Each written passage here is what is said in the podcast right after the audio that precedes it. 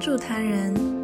小朋友晚安，这里是星星小屋，一起来听故事吧。下课时，小凯突然流鼻血，就像打开的水龙头流个不停。同学们都躲到一边，嚷嚷着：“好可怕哦！”却没有人来帮助小凯。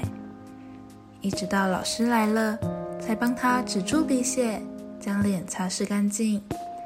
小凯说：“老师，我我流鼻血，都没有人理我。”老师安慰小凯说：“同学不是不理你，而是因为看到这么多血，觉得很害怕。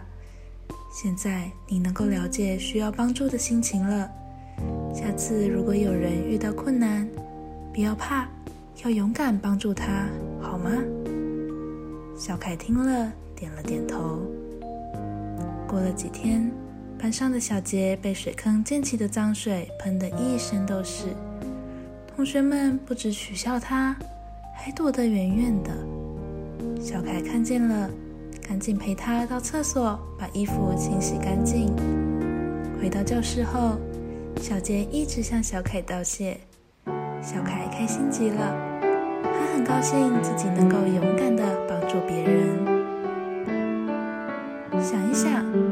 当小凯流鼻血时，为什么同学都不帮助他呢？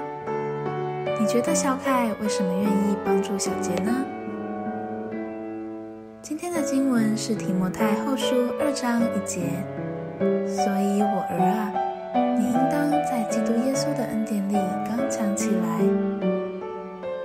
我们一起来祷告，亲爱的天父爸爸，当我遇见别人有困难时，求你让我有勇敢的心，可以帮助别人，成为别人的小天使。